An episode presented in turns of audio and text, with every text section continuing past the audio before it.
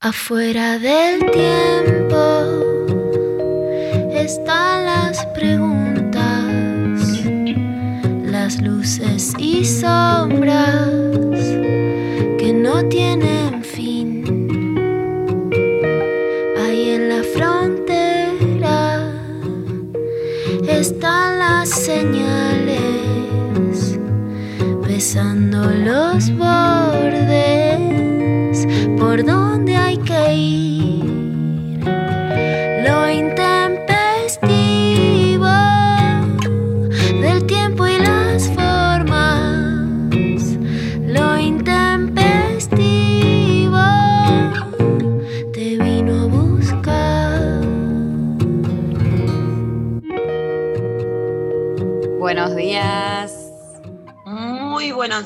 ¿Cómo estás, Mari?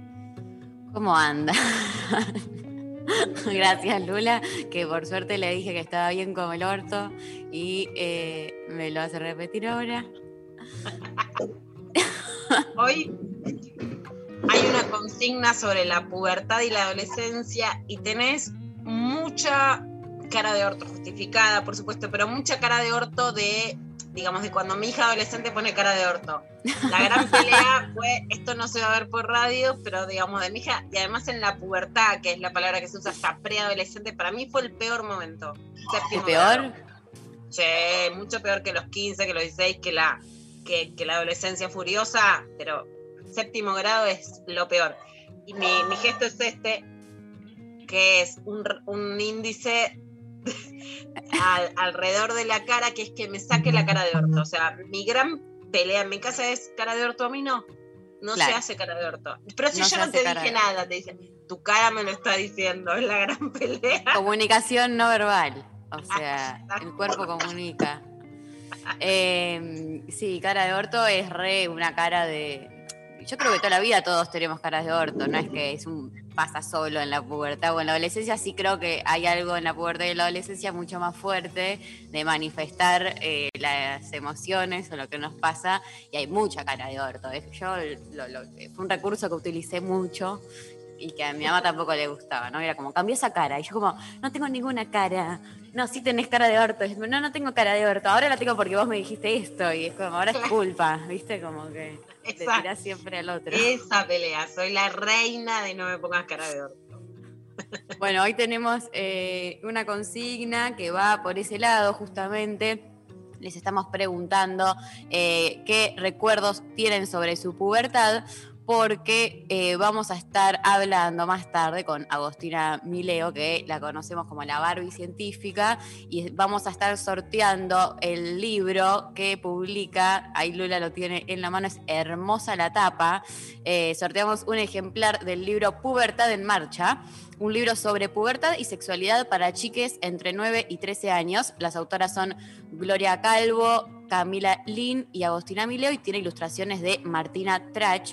La pubertad es una de las etapas más movilizadoras de la vida, pues involucra cambios profundos, deseos nuevos y sensaciones desconocidas. Este libro, escrito por tres jóvenes profesionales comprometidas con la ESI, despejará dudas, temores e interrogantes y ayudará a las y los púberes a entender un poco más lo que les está pasando con un fresco estilo y amigable. eh, brinda información necesaria, precisa y sin vueltas. Es de Ediciones y Maike y lo vamos a estar sorteando entre quienes nos respondan la consigna del día de hoy, que es esto, ¿no? ¿Qué recuerdos tienen de su pubertad? ¿Qué cosas se acuerdan? Sensaciones, anécdotas. Eh, nos describen al 11 39 39 88 88 arroba el intempestivo en redes sociales también nos escriben por ahí, nos pueden mandar audios, les recordamos siempre que nos pueden mandar audios eh, y participan entonces por el libro. La puerta, terrible, qué etapa de A mierda. vos, Mari, ¿cómo, ¿cómo fue tu pubertad? Yo creo que, o sea, padecí más la adolescencia que la pubertad, pero hubo algo en la pubertad como mucho más en relación, eh, no sé, algo del cuerpo que era horrible, ¿viste? Como que ves el, el cuerpo le cambia a los demás, te cambia a vos, no entendés, tipo, como que te crecen pelos, te pasan cosas, yo no entendía nada y, y- y nada, o sea, no tenía en el colegio ESI, no había, no existía, nadie me explicaba nada. Entonces era como muy difícil y me daba como mucho pudor también hablarlo con, con mi familia. Era como, no, no quiero que nadie me diga nada. No es que, viste, era como ese momento de, no, bueno, querés que charle, no quiero charlar de nada, que nadie me diga nada sobre el cuerpo, sobre las cosas, como una negación total de que qué pudor me da hablar de esto con cualquier persona. Eh, en el colegio teníamos unas charlas, pero que eran paupérrimas de Johnson y Johnson que venían a eh, repartir, que te- lo, único era como que, lo peor era que te terminaban eh, dando como un paquetito que había una toallita y una cosa más y, y te querías matar porque estabas en la primaria, quinto, sexto, séptimo grado y los varones que no tenían la charla, íbamos solo las nenas, sobre todo los, en los primeros años, creo que el último estuvimos juntos, eh, y era como, ¿dónde me meto la toallita que no me la vean? ¿Viste? Y los varones obvio que sabían que tenías, te estaban dando una toallita. Y era como, ¡ah! toda la situación esa, bueno, horrible. Y eso me acuerdo como algo terrible. Y después de no entender qué le pasaba a mi cuerpo, pero ah, como me acuerdo cuando me empecé a desarrollar un poco que decía, me, miraba, me bañaba y decía, pero ¿por qué tengo acá al lado de, como de la cadera un, hueco? ¿Viste? Como que se te empieza a ensanchar todo y se te empieza a cambiar y a deformar. Y yo no me estoy deformando, me está pasando algo. Y era como, no, flaca, te estás desarrollando. Pero yo no sabía, para mí era como que me estaban pasando cosas malas. Eh, bueno, no, horrible. La pasé como el orto toda la pubertad. Conclusión. Me gusta porque pasamos de la cara de orto a la voz del orto, que es lo que hay que tener, ¿no? Una, es un momento para estar del orto, pero hay que desquitarse bien. Sí. Vos sabés, Mari, que quienes luchamos muchísimo, ¿no? Para que haya educación sexual en las escuelas. Yo también, más que hablar de niña, voy a hablar como de, de madre. Un día iré a decir, ¿sabes qué? Te la voy a dar yo, la clase de educación sexual. Y lo hice. ¿eh? Pero lo- la gran pelea fue que no es que no había educación sexual, es que el silencio también era educación sexual y que la estaba privatizada en Johnson Johnson, o sea, en la venta de toallitas. O sea, la educación sexual existía, pero estaba tercerizada. Sí, era un Y, error, eh, porque, perdón, yo iba a un colegio, a una primaria pública acá en el gobierno de la ciudad, del gobierno de la ciudad, y venía Johnson y Johnson, no sé, como que ahora que me doy cuenta, digo como, ah, ok, ahí me algo re turbio. No, por eso bajamos algo que era muy turbio. Después, de hecho, había otras charlas, si, si eras más grandes, de sharing, que ahora es de Bayer, que son las pastillas anticonceptivas, que justamente también estaba privatizado en los laboratorios, algo que hemos podido eh, desarticular, digamos, con la, con la educación sexual integral y que de hecho, bueno, la Barbie científica con la que vamos a hablar hoy es una enorme militante del tema de la menstruación, de poderlo hablar, de juntar toallitas y elementos de higiene menstrual para, para, las, para las pibas, para las pibas que están en los barrios populares, en las cárceles, en colegios, ¿no? que, me han pasado un montón de situaciones de, pibitas a las que acompañaba en una excursión y que la familia las había mandado con un pañal, etcétera, ¿no? Y una vez la Barbie vino a acompañarme a ver a natación a Umi, a mi hija. Y ahí le dije, Barbie, vos tenés que escribir este libro. Así que mirá la historia ahí, viste como, yo te digo, casi todo lo que hice, lo hice como en los recreos de acompañar a mi hija, así. Y que tiene mucho que ver con, bueno, con cómo salen las cosas. Y Camilín también quiero destacar y contarles que es además, es parte del programa de salud sexual y procreación responsable, es parte del gremio ATE feminista y, y para mí es un enorme valor, ¿no? De las pibas que han puesto el cuerpo en responder, en garantizar los abortos legales, etcétera, y que llegue también esto a un libro. Y a mí que para mí es la mejor editorial para chicos y chicas hoy de ciencia, filosofía, divulgación de la Argentina.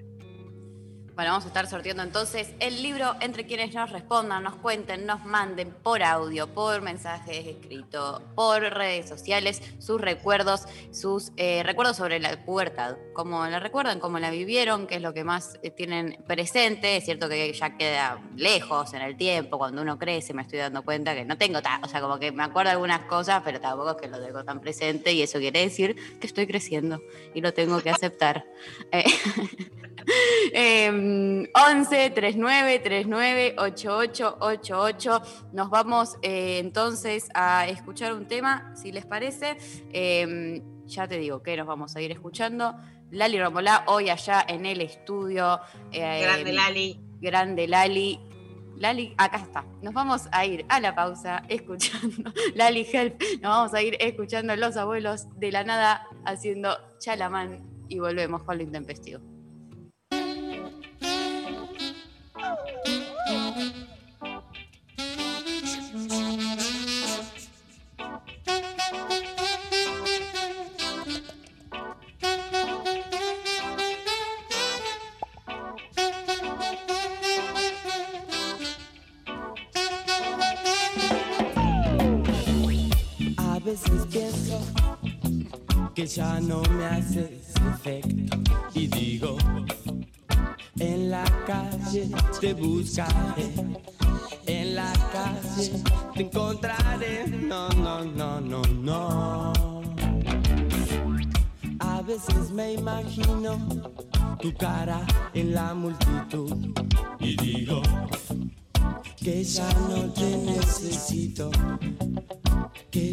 No te necesito.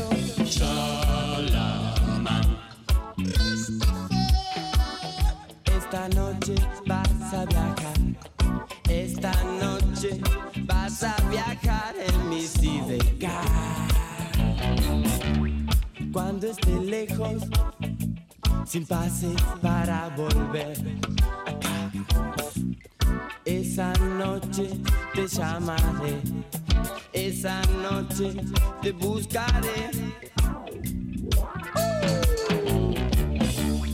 A veces me imagino tu cara en la multitud y digo que ya no te necesito, que ya no te necesito. Volverá, volverá la canción del cielo. Y en la gran fiesta de disfraz. Y en la gran fiesta de disfraz a Babilonia bajarán.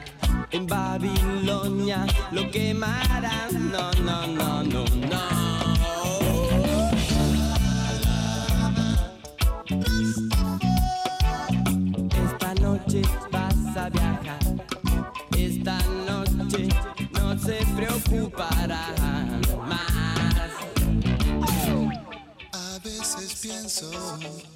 que ya no me haces efecto y digo que ya no te necesito, que ya no te necesito, que ya no te necesito, que ya no te necesito. No, no, no,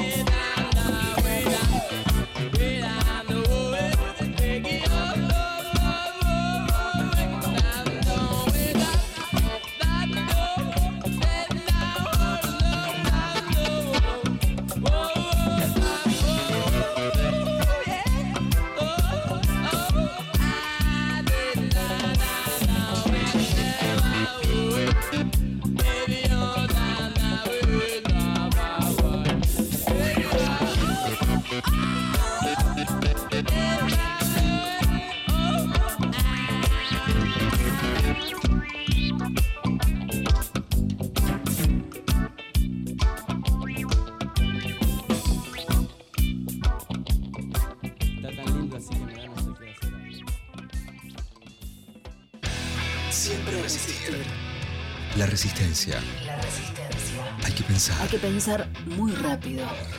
Hay que pensar. Entre palabras. No hay tiempo. Solo, Solo música. Es aquí y ahora. Pero al revés. Porque dado vuelta estás vos. Radio. Escucha. A la escucha. 3, Escucha. 7, 93.7. Nacional Rock. Un resumen de las noticias más importantes de la semana. Crisis en el aire. El Olivos Leaks, la difusión del contenido de los libros que registraron los ingresos a la Casa Presidencial durante el gobierno de Mauricio Macri. La palabra de los protagonistas, la mirada de los investigadores y el análisis político de la revista Crisis. Crisis en el aire. Podría desmoronar parte significativa de las causas judiciales contra Cristina Fernández de Kirchner. Esta situación tiene al principal tribunal en materia penal del país, o sea, la Cámara de Casación, sumido en un verdadero escándalo. Sábados de 8 a 10. Con Jimena Tordini y Mario Santucho. El aire El aire está en crisis. por 937. Nacional Rock. Hace la tuya. Los Cazurros. Pablo, ¿qué haces con ese desodorante? Un experimento, querido Ernesto. ¿Ves estas gotitas de aerosol? No solo las veo, sino que también las huelo. Cuando hablamos, nos reímos, estornudamos, llenamos el aire con gotitas como estas. Elemental, mi querido Pablo. Así se dispersa el coronavirus igual que un aerosol. El coronavirus usa nuestros aerosoles, las gotitas que te dije, para ir de una persona a otra. Por eso, si tu casa o esta escuela están ventilados, baja el riesgo de transmisión del virus. Avisale a tu familia que en casa dejen siempre abiertas las ventanas, por lo menos 5 centímetros y aunque haga un poquito más de frío. Así que abra las ventanas y que a la segunda ola te la lleve el viento. Seguí cuidándote.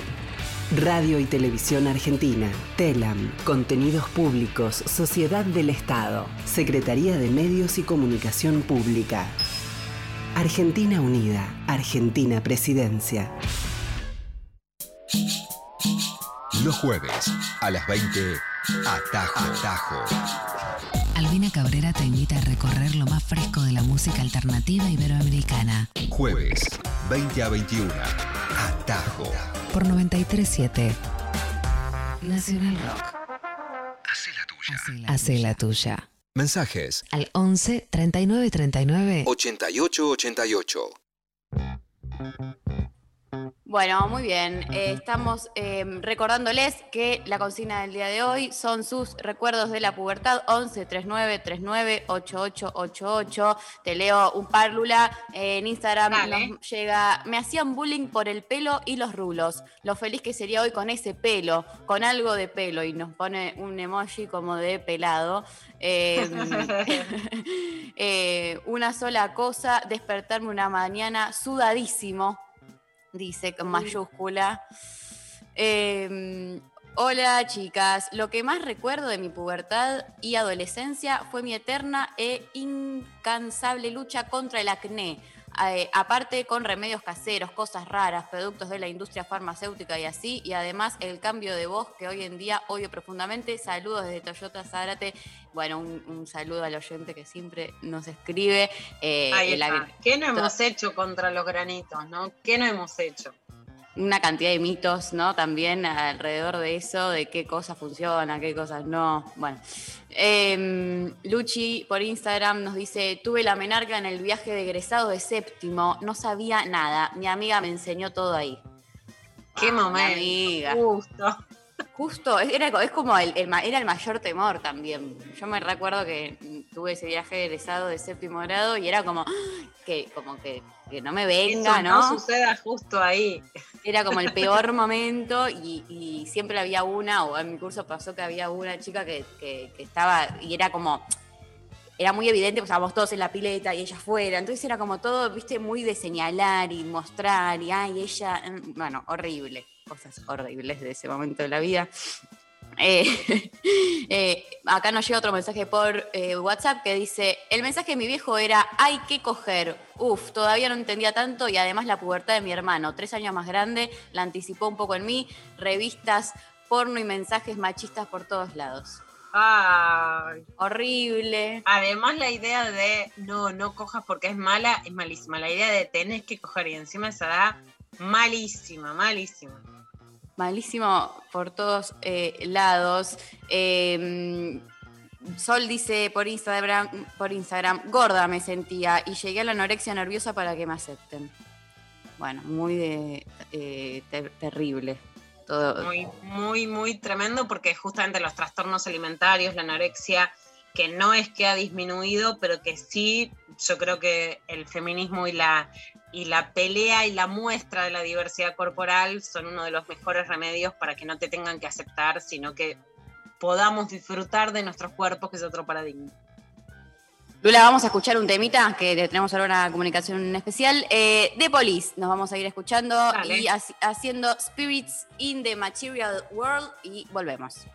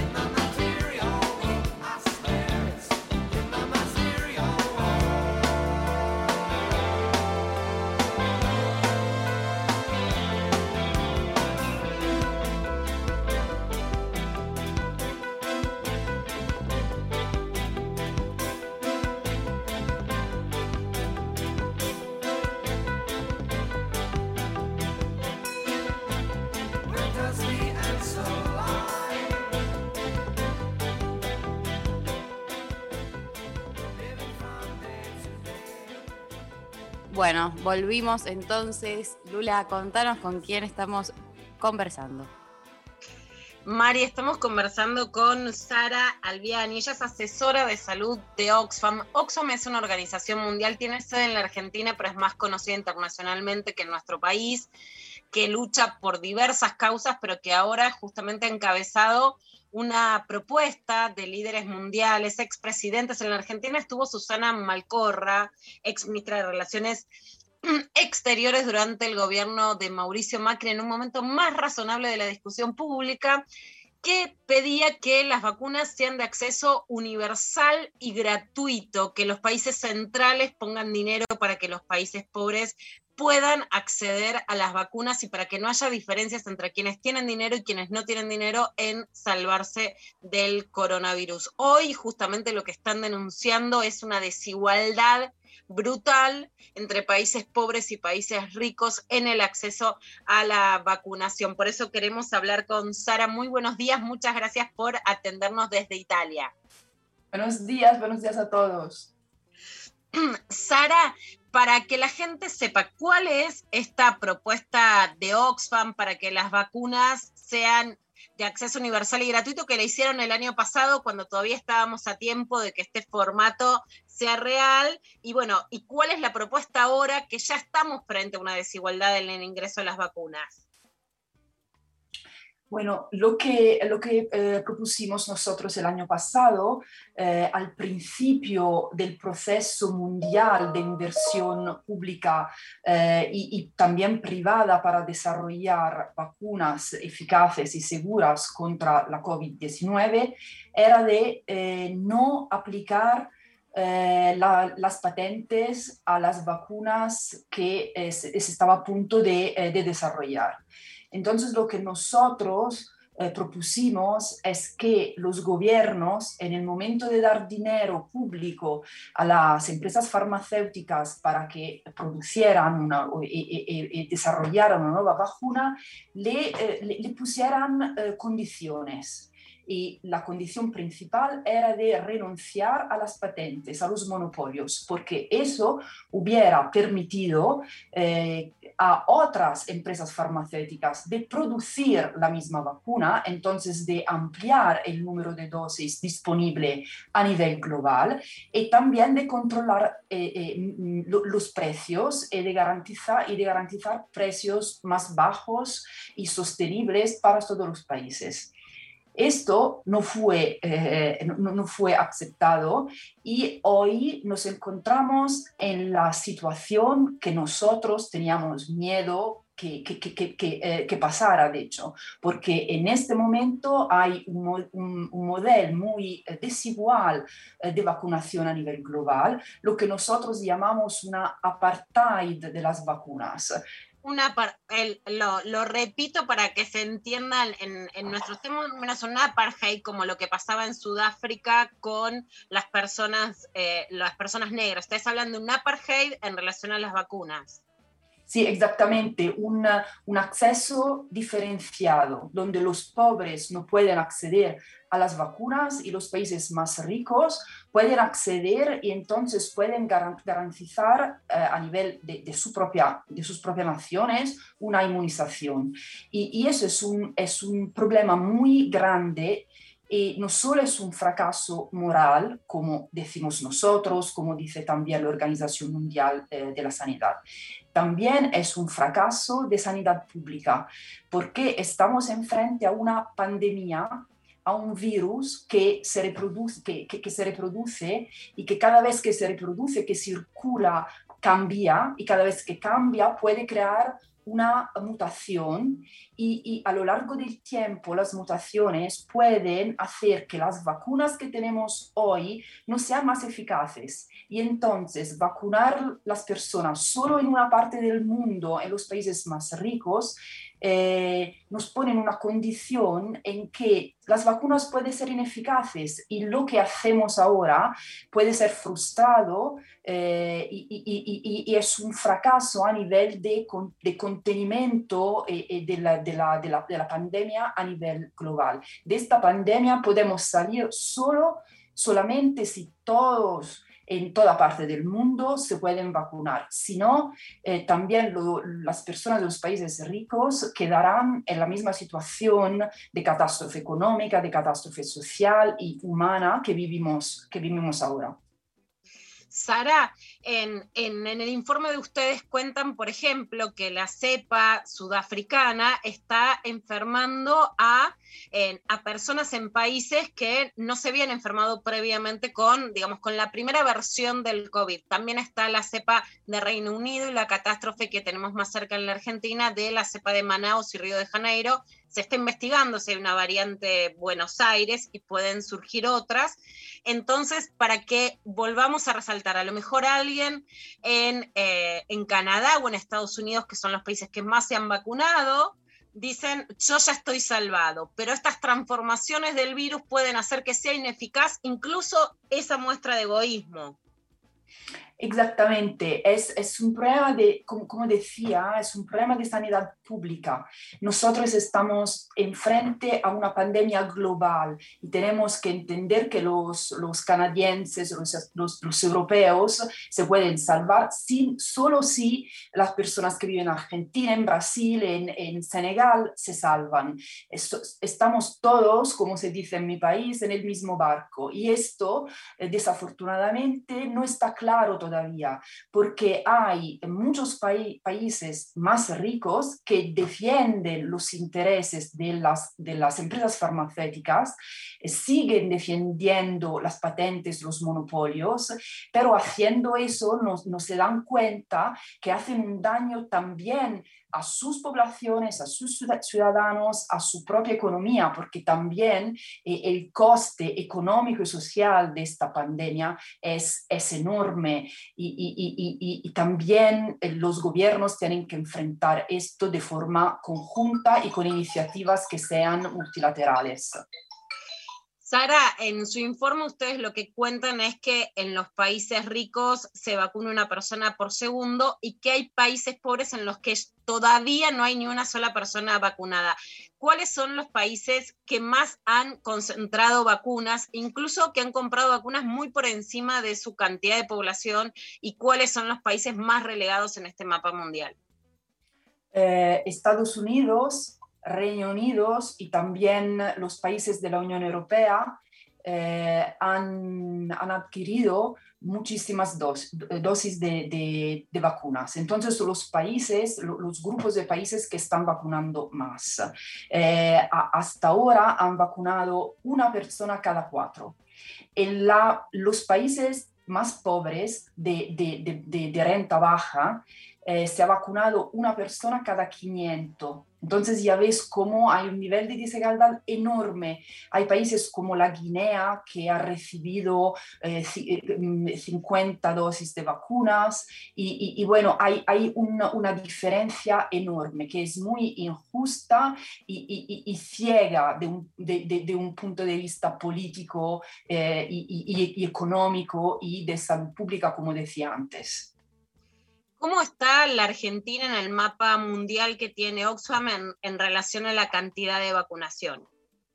Eh, bueno, no está, mm, no, no, está mal, eh, pero claro, tiene un nivel muy diferente en comparación, por ejemplo, a, Europa, porque en, en Argentina eh, se ha vacunado un 11% de personas con la primera dosis. En, en, Europa, en Italia, por ejemplo, 16 eh, personas, 16%, 16% Um, se han vacunado con la primera dosis y hay, y hay muchas más personas, casi el doble, que en Italia se han vacunado con las dos dosis que sirven para completar el ciclo, el ciclo de la vacuna. Argentina em, recibe em, vacunas a través, de, a través de dos formas, las formas de los acuerdos bilaterales eh, que ha hecho con eh, empresas farmacéuticas y también a través de un mecanismo de solidaridad internacional que se llama COVAX, que es un mecanismo promovido por la Organización Mundial de la Sanidad y otras organizaciones. Y, bueno, a, finales de marzo empezó a recibir el primer lote eh, de vacunas. Em, ¿Cuál es el problema de em, iniciativas como esta, como el COVAX? Son claramente iniciativas de solidaridad internacional que em, implican una inversión económica de los países más ricos para eh, ayudar y soportar la distribución de las vacunas en los países más pobres. Entonces es algo que nosotros acogimos de, de forma muy favorable. El problema es que no hay vacunas. Entonces, si no se resuelve el problema a la raíz, también iniciativas como el COVAX no pueden llegar a resultados eficaces. Y, por ejemplo, el COVAX ha nacido, nació el año pasado con el objetivo de vacunar el 20% de la población eh, de, los países que, forman parte del COVAX, que son los países de, renta media o, o baja. Pero el 20% es muy poco nosotros necesitaríamos de vacunar el 70% de la población global para poder em, salir de la pandemia. Entonces, ya en su objetivo inicial, el COVAX no es para nada ambicioso porque no hay vacunas y la única manera para tener bastante dosis de vacunas es que todas las, empresas que pueden hacerlo tengan el derecho de de poder producir las vacunas para ampliar el número de, dosis a disposición a nivel global. Y esto se puede hacer si se, liberaliza el, el, mercado y las patentes. Si no, e, e, es inútil cualquier iniciativa también de solidaridad internacional. Sara, este mecanismo COVAX, más allá de que sea necesario y que las que lleguen, que lleguen, pero este goteo es realmente muy bajo y por eso ahora el pedido mundial se centraliza en la liberación de, potentes, de patentes. Ayer en la Argentina, por ejemplo, se probó, todavía no se pueden utilizar, en la, conformación de vacunas argentinas de Sputnik en un laboratorio argentino que van a ser ahora verificadas en Rusia. Si esto, que no es un paso de liberación de patentes en general, pero si esto se pudiera reproducir en laboratorios de países del tercer mundo, de países periféricos, se podría vacunar mucho más fácilmente a la población. O sea, se necesita que liberen las, las vacunas porque las grandes farmacéuticas como Pfizer, como AstraZeneca, hoy no llegan a producir, que este es el gran conflicto. Entonces, por retener las patentes, hoy están teniendo de rehenes a la población mundial y por no liberar las patentes a otros laboratorios que pudieran producir su producto, ¿no? ¿Es este el esquema mundial? Es este el esquema mundial, lo que se está afirmando es lo que muchos llaman una, una tercera, una tercera vía, y es lo que, que decías un poco tú antes. Entonces, acuerdos entre eh, eh, empresas farmacéuticas, por ejemplo, AstraZeneca eh, tiene un acuerdo con una empresa farmacéutica indiana, el Serum Institute, acuerdos parecidos están haciendo también Pfizer, por, ejemplo. Entonces son acuerdos a través de los cuales la empresa que, que detiene, que tiene la patente, concede a otra empresa de producir las mismas vacunas. Y esta es una vía pero lo que nos preocupa de, este, de, este, em, eh, de, estas iniciativas, de esos acuerdos, es que tenemos otra vez que confiar en iniciativas voluntarias de las empresas farmacéuticas que pueden decidir con quién hacer acuerdos, cuándo hacer, hacer acuerdos, sí hacer acuerdos. Los que, no, los que nosotros pedimos es una reforma de las, de las reglas, son iniciativas políticas eh, para eh, suspender, para, eh, suspender las patentes y cambiar el sistema que protege la propiedad intelectual la salud es un, es un derecho global, es un bien público global, las vacunas son un bien público global y los gobiernos tienen que eh, tomar decisiones políticas fuertes y eh, poner eh, el interés de, de, las comunidades, el interés global, antes de los intereses económicos de las grandes empresas farmacéuticas. Sara, para terminar, reforzar un concepto que decías al principio también, los sectores de clase alta en la Argentina dicen, ¿por qué yo no puedo comprar mi vacuna? yo quiero ir a Miami, digamos, ¿no? A vacunarme, eh, etcétera. ¿Por qué tampoco las clases altas de un país que, por lo menos en la Argentina, son las que han traído además las cepas porque son las que más viajaban al exterior, creen que se pueden salvar solas y tampoco eso va a pasar si no se vacuna la población en general? Yo creo que hay un, un sistema de comunicación que, que, ha fallado mucho, de comunicación política, de comunicación de las autoridades sanitarias y, y, y también de medios de, de, comunicaciones, que no han sabido decir cómo están las cosas y que todavía muchas veces también eh, confirman un, un, dogma, la ideología de las empresas farmacéuticas que que, que, dice solo si se protege la propiedad intelectual, solo si se protegen los, la, la, las patentes, se podrá tener innovación y nosotros po, po, podremos in, inversionar en, en, en, en producir y desarrollar nuevos medicamentos. Todo eso no es verdad, son dogma. Hay muchísimos ejemplos de eh, de, vías alternativas, de sistemas alternativos que tenemos que implementar, que realizar ahora, porque de verdad eh, eh, eh, tenemos, es una lucha contra el tiempo. Eh, en, en, más de, en menos de un año podría podrían afirmarse muchísimas, muchísimos nuevos cepos, cepas que, que, que, que, pueden hacer que las vacunas sean ineficaces. Y, y, es una lucha contra el tiempo, repito, que tenemos que, tenemos que combatir juntos, porque si no, el año que viene eh, es, estaremos otra vez nosotros aquí a hablar de los mismos problemas, eh, viviendo los mismos lockdowns, los mismos aislamientos sociales, los mismos problemas económicos de, de, de pérdidas humanas. Y no, y no podemos eh, permitir que eso pase otra vez.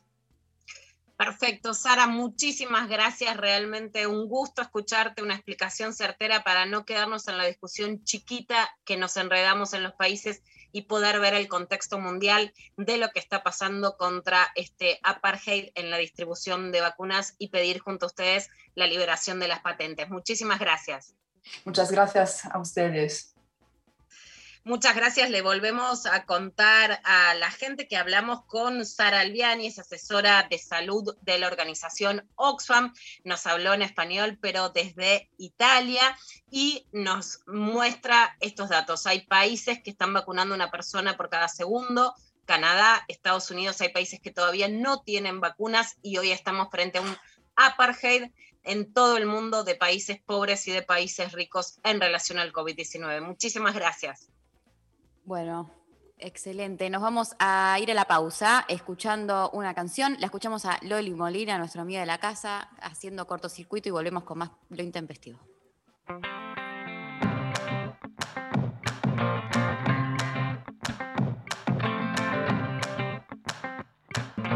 Subo y bajo y vuelvo a subir y si ya no respondo es porque me fui. Subo y bajo y vuelvo a subir y si ya no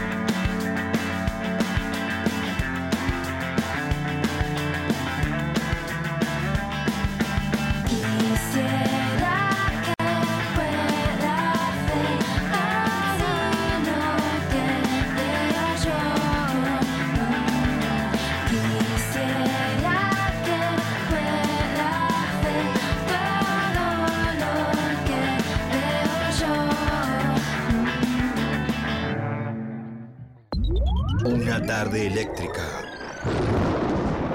Rayos y centellas. Rayos y centellas.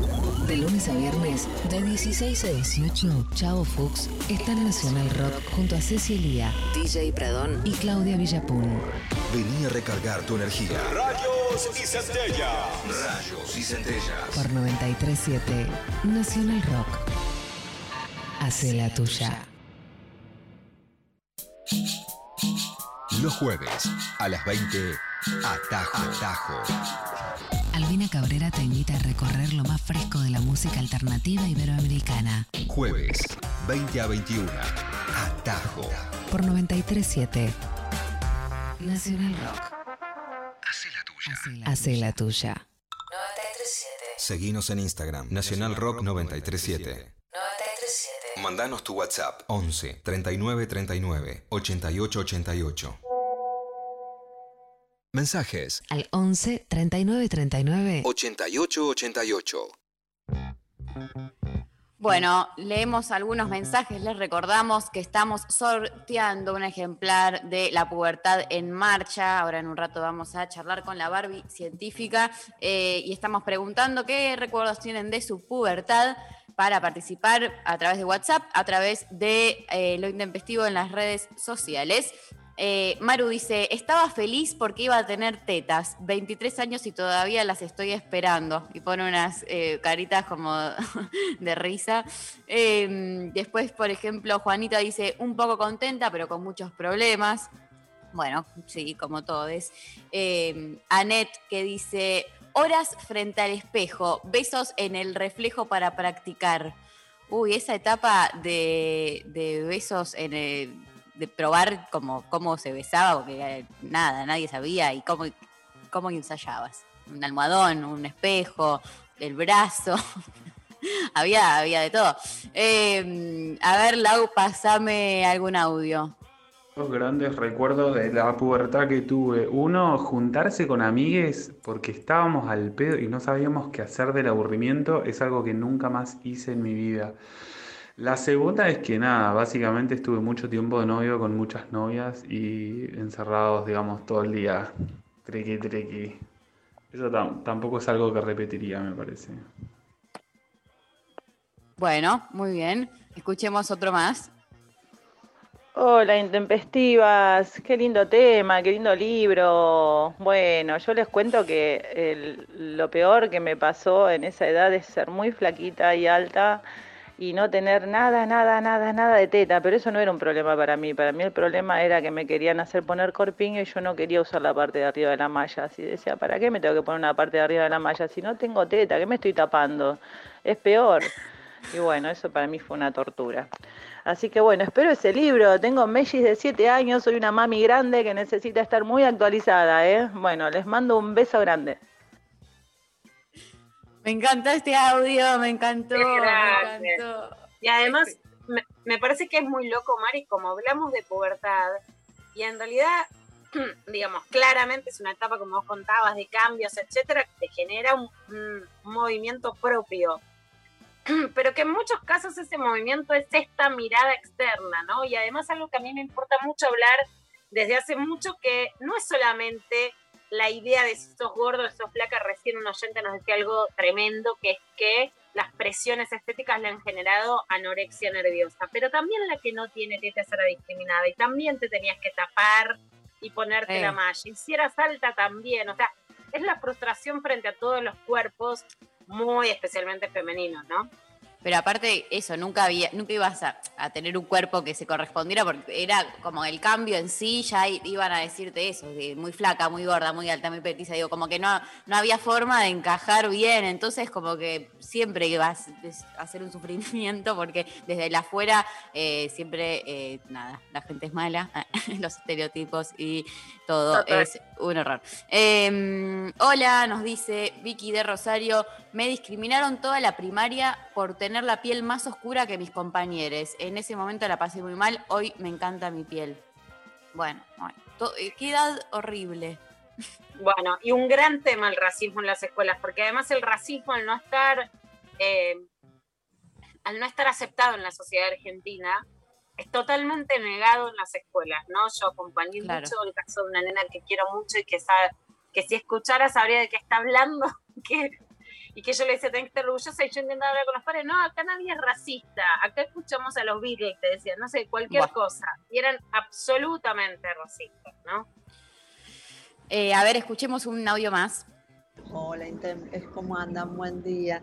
Bueno, mi pubertad pasó hace mucho tiempo, pero cuando, cuando mis sobrinas empezaron a pasar por esa etapa, me recordaron la sensación que yo tenía, que era, que era una cuestión, no sé, de, de deformidad kafkiana, ¿viste? Te cambia todo, es la metamorfosis misma, eh, sin las ventajas de, de, capaz que de la adolescencia más, eh, que te sentís como más primaveral. Yo no la pasé mal en la adolescencia, pegué un estirón, adelgacé, entonces ahí me sentí mejor. Pero la etapa de la pubertad era terrible, además que te tenías que bancar la, la carga de los chicos que estaban creciendo también con vos. Y, nada, de que te crecían las tetas y todo eso. Bueno, así pasó la pubertad, horrible. Ay, sí, sí, sí. Aparte ahí es como que siento que es una etapa que pasa algo que es que en general, igual eso no, lo digo, no sé si está chequeado, imagino que sí, que las mujeres como que, no sé si es que se desarrollan primero, pero por lo menos hay como algo que, que- yo viví, que es que primero empezábamos a cambiar los cuerpos eh, em, las, mujeres en el sentido de que le empezaban a crecer tetas a tus compañeras o no sé qué, y como que el varón de última, bueno, le cambiaba un poco la voz, o algunos, es cierto que que podían llegar a padecer de- en algún momento que no pegar el estirón o pegarlo después, pero era como mucho más evidente entre las compañeritas mujeres y venían los varones y te tiraban del coso del corpiño, de la tirita del corpiño para hacerte doler. Y era. Y, y el miedo era que no. Yo me acuerdo que, que yo ya tenía compañeras a- que, las jodían con eso de la tirita del corpiño. Y yo no usaba todavía. Entonces era que no me lo vengan a hacer porque se van a dar cuenta que no uso todavía. Era como un horror. como, por favor, como que eh, eh, eh, nefasto, porque era, si lo tenías, te, iban, a, te, iba- te iban a cagar eh, a tironeada. Y después, si no, era, se iban a dar cuenta que una no usaba y entonces que eso parecía que estaba mal. Horrible. Mari, está chequeado que hay un desfasaje entre el desarrollo de las chicas y de los chicos, especialmente entre los 10 y los 13 años. Lo que yo no sé si ahora eso en algún momento se equilibró. Antes era, ahí hay un desfasaje, después se equilibra. Yo lo que no veo si ahora alguna vez salen. Se llega a equilibrar. Eh, no, no tanto. Eh, pero bueno, eh, qué horrible. Todos esos recuerdos que los venía.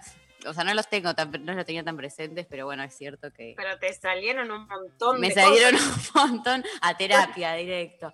No, no, por suerte, digamos, dentro de todo, yo no, no, no tuve tanto drama, sí en esos momentos de ah, el uso no corpín, cuando todo ese como momento sí, pero también siento que hay algo que en la adolescencia quizás eh, yo ya sentía como que me podía cagar un poco más en los demás.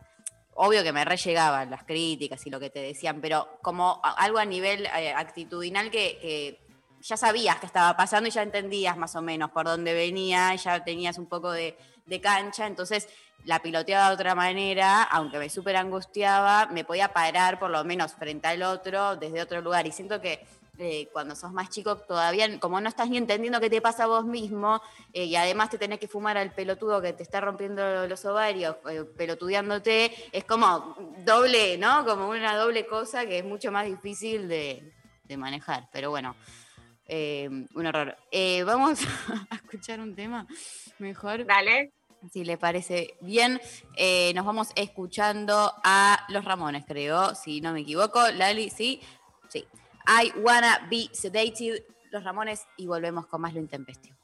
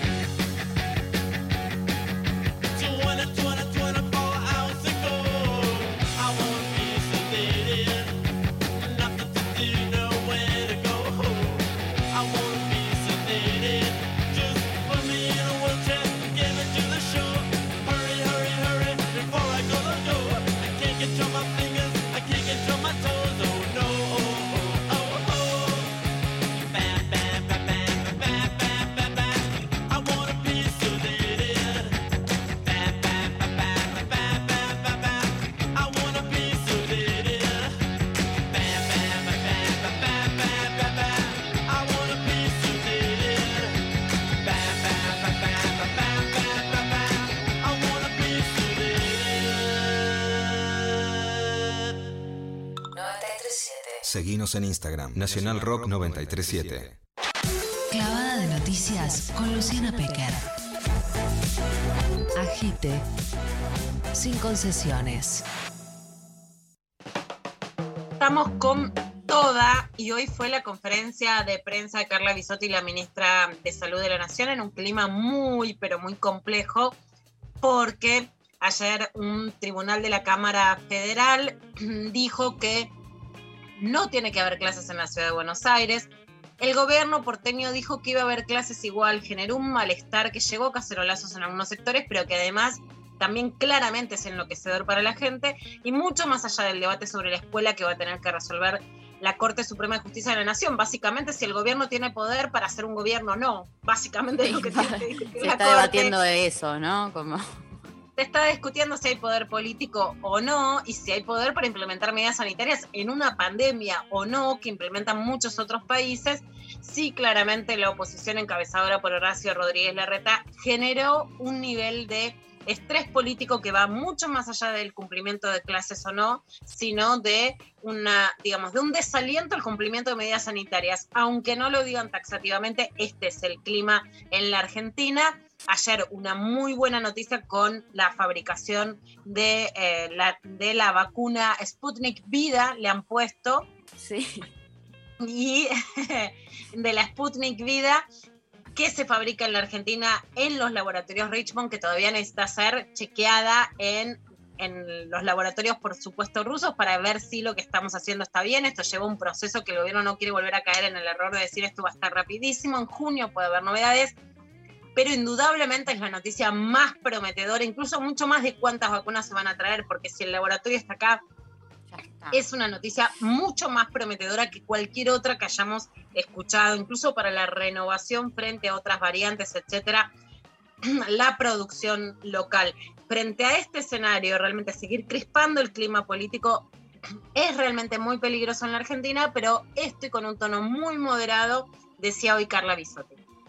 Cada cuidado individual tiene impacto colectivo en quienes queremos, pero también tiene impacto muy, muy claro en disminuir la tensión de este sistema de salud que está dando respuesta. Así que el agradecimiento, el reconocimiento a eh, los trabajadores y las trabajadoras de salud, el agradecimiento a la sociedad que en su mayoría ha comprendido la gravedad de la situación, ha comprendido lo importante que es cumplir estas medidas y que estas medidas el único objetivo que tienen es preservar la salud, la vida y eh, disminuir la transmisión eh, para disminuir la velocidad de contagios y lograr este objetivo que es que nuestro sistema de salud de respuesta, que lo hemos logrado hasta ahora, que no se ha valorado lo suficiente y que en este momento no está asegurado. Así que ese es el, el- los mensajes más importantes y quedamos abiertos a las preguntas. Bueno, esto decía hoy Carla Bisotti, hablando de que además, si hoy la internación pasó a ser de personas más jóvenes es porque se ha logrado la vacunación en las personas mayores casi completamente en la Argentina, que esto obedece, digamos, a un, a un logro del plan de vacunación que también es impactante cómo se desconoce. Nadie dice que no se critiquen situaciones por las que tuvo que correrse el ministro de Salud Ginés González García, de privilegio en algunas vacunas, pero el nivel de desconocimiento de cierto periodismo, además de lo que ha costado traer las vacunas, en medio de este contexto que describía eh, recién Sara de, de Oxfam y de laboratorios que no están cumpliendo, hablaba también Carla sobre lo que pasó con AstraZeneca, que había prometido que ya en la Argentina haya muchas más vacunas de las que hay, o sea, es la industria farmacéutica la que no está cumpliendo. El plazo firmado, lo explicaba ayer con Alejandro Berkovich, es de junio, pero que no era el plazo que estaba estipulado de palabra, sino que era como una tajada que había hecho AstraZeneca, pero que las vacunas tenían que estar antes. Y ayer, en Brotes Verdes, con Alejandro Berkovich, se refirió a esta enorme innovación en la Argentina y a la noticia de la fabricación en Argentina de la Sputnik. Bueno, el, el hito que, anunciamos hoy que es muy, muy importante es que llegó al Instituto Gamaleya los primeros lotes del componente 1 y componente 2 que se formulaban en Argentina para el control de calidad. En función de los resultados del control de calidad es que eh, se va a poder importar el antígeno y empezar a producir. Nosotros, eh, digamos, siempre dar tiempos, estamos eh, intentando no generar esa expectativa del tiempo para que después, digamos, ante, ante todo lo que se tiene que dar y, puede no depender de nosotros, después se generan esas expectativas en este contexto que estamos hablando, por, por lo menos un mes para empezar a trabajar, sí, para empezar a producirla. La realidad es que se ha trabajado muy rápido en acondicionar las, plantas y en trabajar, así que tenemos la expectativa que el control de calidad, eh, con el resultado del control de calidad, tengamos la, importación de antígeno y empezar a, tenerlo ya este, durante, durante junio, tener alguna novedad más precisa. Bueno, por supuesto que es un mundo muy cambiante donde tenemos que pensar a largo plazo y para mí lo estructural es realmente pedir la liberación de patentes, sin que sea una liberación de patentes, la posibilidad que da Rusia de la fabricación en Argentina y recalquemos que es para además la distribución en América Latina, porque nadie se salva solo ni como ciudadanos ni como países, ¿no? Si Rusia lo hace es para que también seamos productores para la región, muy claramente. sí es el signo más alentador porque corta la concentración incluso de otras, de otras fases de la producción más allá del componente, ¿no? Del componente que es la vacuna. Hubo problemas en el mundo por desabastecimiento de piezas, ¿no? O sea, se muere gente porque una eh, porque una farmacéutica no quiere liberar las patentes y no consigue una tapita. Estamos en este momento de la humanidad. Entonces, por supuesto que la producción nacional y latinoamericana, en este claro sentido, es la luz más esperanzadora. En ese sentido, y más allá de que no es que en junio ya está solucionado el problema, estamos ante una pandemia, sí la verdad es que habría que pedirle a la oposición una tregua para esperar llegar lo mejor posible a junio, julio con llegada de más vacunas y con la esperanza de la producción nacional de una vacuna que por supuesto puede ser un enorme paliativo a este problema que no tiene solución final por ahora.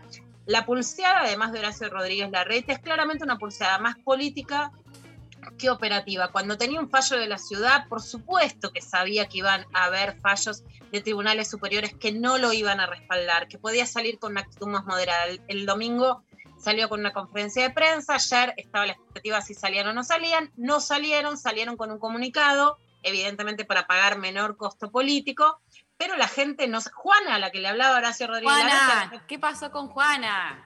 Juana, bueno, la gran pregunta, Mari, la verdad es si Juana va a escuela pública o privada y para quién gobierna la reta. Porque en las escuelas privadas, que tampoco es culpa de los docentes, pero que la actividad gremial es mucho más sancionada, si hay paro y pasó en la ORT, eh, eh, despidieron a dos profesores de la ORT por sumarse al paro.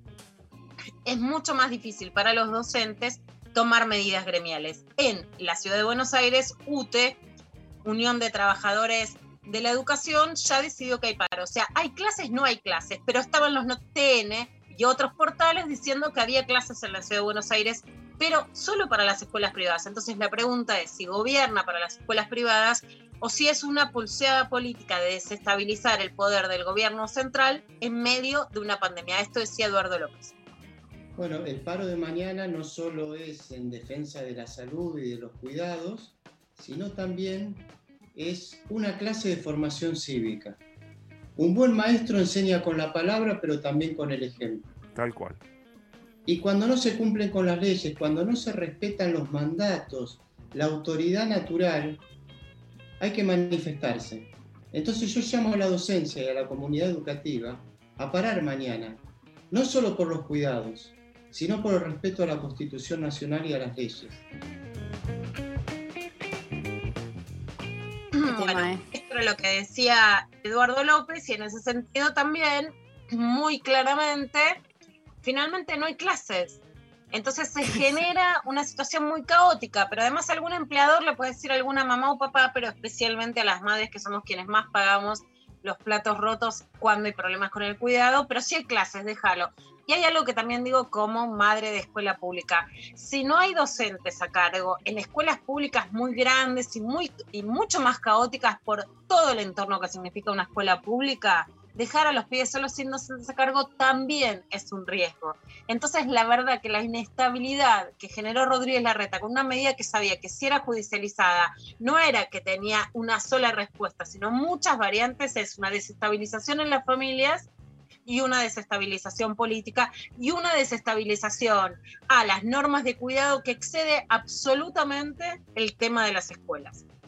Pero en este sentido, Gabriel Ben Tagal, que es el corresponsal desde Israel, le contó a Paulino Rodríguez en La Nación Más las medidas que tomó Israel. Él sabía, le estaba saliendo el tiro por la culata a La Nación Más, porque la verdad que hay un periodismo sesgado que solo quiere escuchar lo que piensan que sucede. Entonces fue, en Israel ya se sacaron todos el barbijo, por supuesto un plan de vacunación muy exitoso. Hablamos de esta desigualdad de los países más vacunados y menos vacunados también. El éxito hoy no puede ser solo un éxito para un solo país, aún también en países militarizados y con fronteras muy cerradas por el conflicto armado, como es el caso de Israel, ¿no? Es una realidad que no podríamos sostener de la misma manera en Argentina, pero no es cierto que las escuelas no estuvieron cerradas en Israel, sino que se tomaron todas las medidas que se tuvieron que tomar hasta llegar a esa realidad.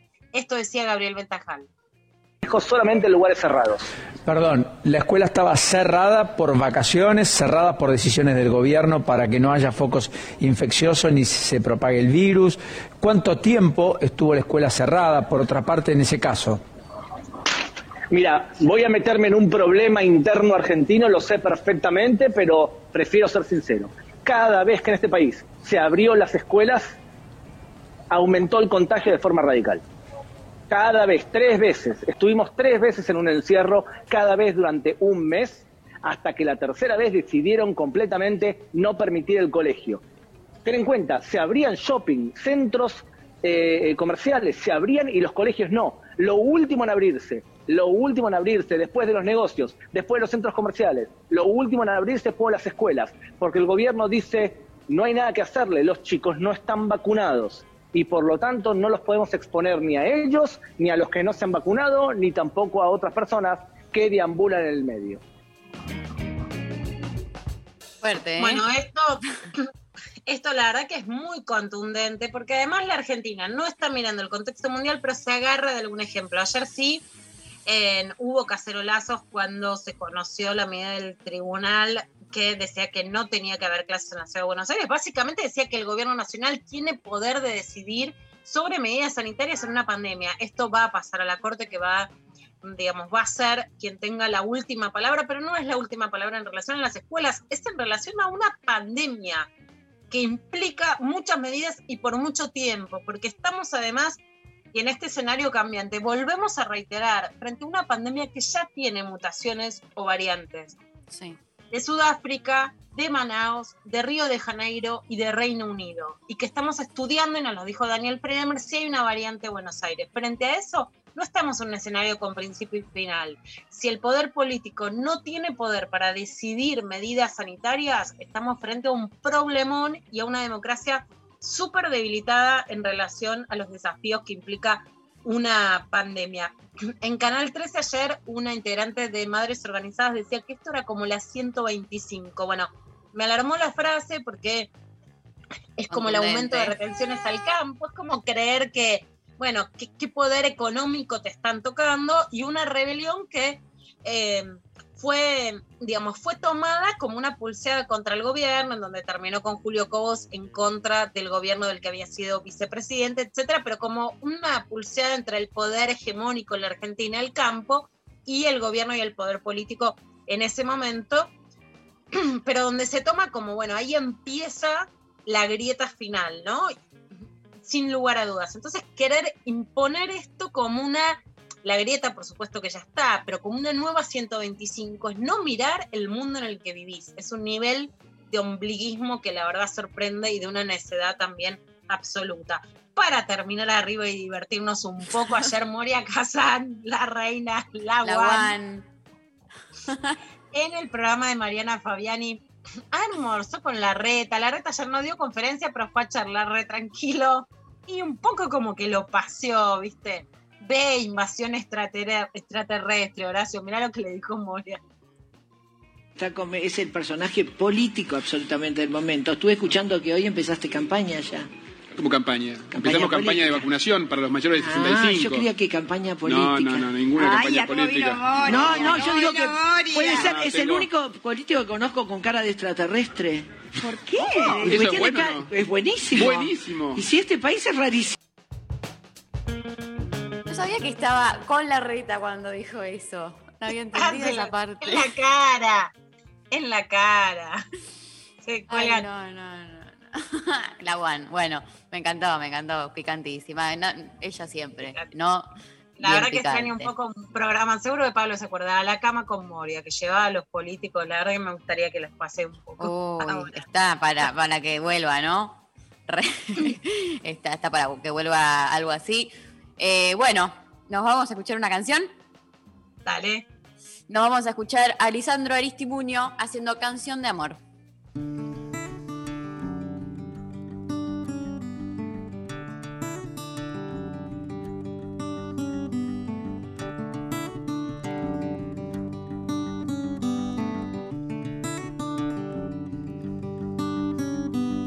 Pido que las noches no se quiebren en las ventanas sean grandes para el sol. Cuando los almendros no se pasen de estación, buscaré más flores para darte mi canción de amor.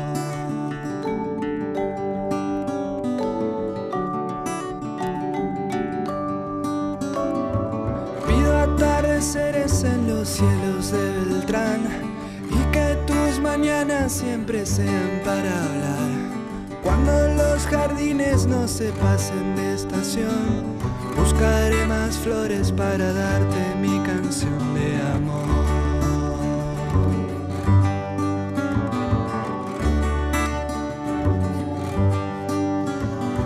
Y si vos querés, te voy a buscar para que los días no se vayan sin pensar.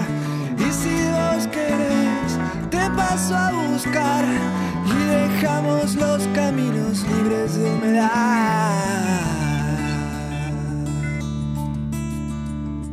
Pido tu mirada más alegre para mí y que todo el alma se disuelva en el amor. Cuando los almendros no se pasen de estación, buscaré más flores para darte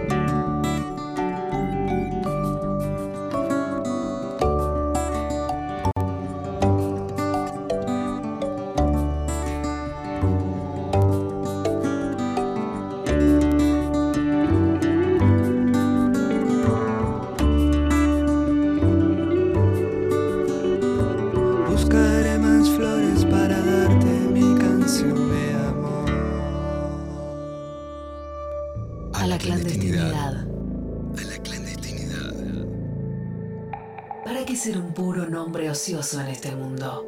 Mejor ser y hacer. Hacer y ser. Desde el anonimato más plural. Y ahora, en devenir. Deseo reír a carcajadas. Todes. Todos. Todas. Reír. Reír. Radio. Escucha. A la escucha. Escucha. 937. Nacional Rock.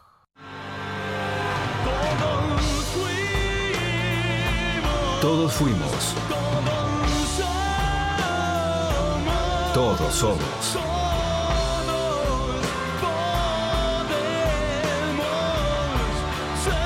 Todos podemos ser.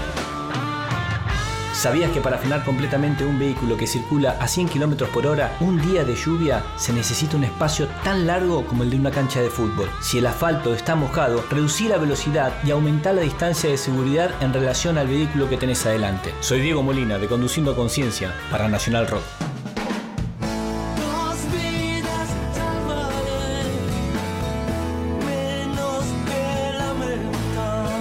Yo me comprometo con la vida.